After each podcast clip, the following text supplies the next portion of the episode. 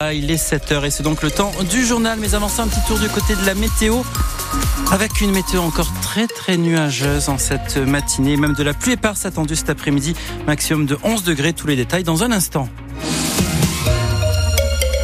On le disait, Étienne, première journée au Salon de l'agriculture sous haute tension. Des CRS au milieu des vaches et des chèvres, des agriculteurs dans une mêlée avec le personnel de sécurité. Image inédite pour l'ouverture du Salon de l'agriculture hier à Paris. La venue du président de la République, Emmanuel Macron, dans une ambiance électrique a changé le tableau habituel de la plus grande ferme de France. Et Mathilde Bouquerel, ce sont les exposants qui ont le plus subi ces scènes jamais vues.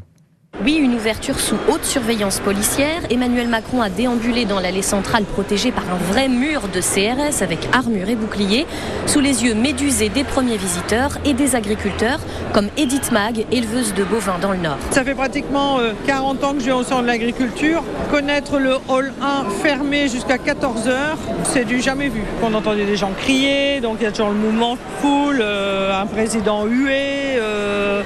En tant qu'agriculteur, on s'y attendait que ça allait être très compliqué parce que les manifestations depuis le début de l'année là n'ont pas encore trouvé leur solution. Quelques mètres plus loin, il y a Nicolas Harris, éleveur en Haute-Garonne, tout aussi médusé. Moi, c'était une première pour moi, mais je m'en rappellerai.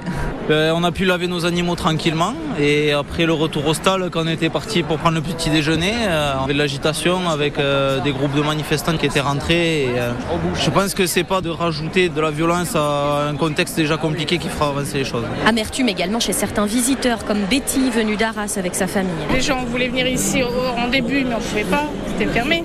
Et après on voulait à la ferme pédagogique tout à l'heure cet après-midi mais bon fermé aussi. Et là on doit repartir au bus, du coup on n'ira pas. C'est la première fois que je viens mais trois heures de route, on est déçus là. C'est une journée gâchée, conclut-elle.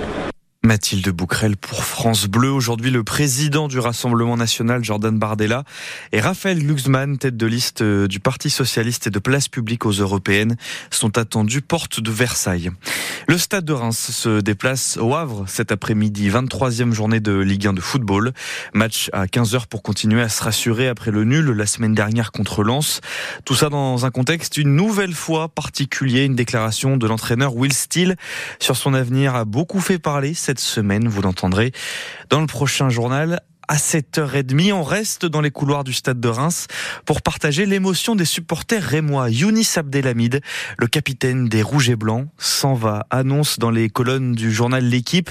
Le club ne prolonge pas le contrat de l'international marocain. Le défenseur quittera Reims cet été. Il aura joué sept saisons sous nos couleurs. Et puis tout faire pour préserver la mémoire des harkis. Ces supplétifs de l'armée française pendant la guerre d'Algérie, français musulmans qui se sont engagés aux côtés des Français. Cette semaine, la l'association Arki et anciens combattants de la Marne a tenu un colloque à Châlons-en-Champagne pour entretenir leur mémoire. 4000 encore vivants aujourd'hui en France. La présidente de l'association, Fatima Djemaï, collecte des témoignages de Arki et leurs familles. Je sillonne un peu Reims, Chalon, Vitry, où je me pose avec eux et j'ai l'avantage de parler l'arabe couramment.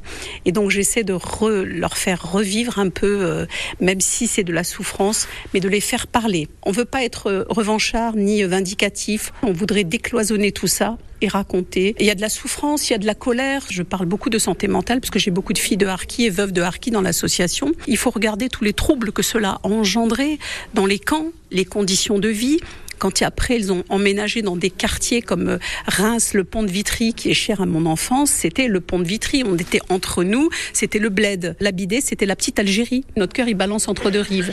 L'Algérie, notre pays de naissance, la France, notre pays d'adoption mais il n'en demeure pas moins qu'on a rencontré beaucoup de difficultés et qu'en Algérie, c'est toujours aussi compliqué pour nous. Hier, c'était le silence. Aujourd'hui, la parole se libère. Et selon la Commission nationale indépendante de reconnaissance et de répartition des préjudices subis par les harkis, 13 000 dossiers ont été indemnisés depuis sa création en 2022 sur près de 30 000 demandes, c'est presque la moitié. Ça correspond à plus de 100 millions d'euros. Scène peu commune mais grave à la patinoire de Charleville-Mézières dans les Ardennes. Hier, en fin d'après-midi, un homme de 38 ans, employé des lieux, a reçu un palais de hockey en pleine tête lors d'un match. Il a été transporté au CHU de Reims en urgence absolue. Pour l'heure, on n'en sait pas plus sur son état de santé.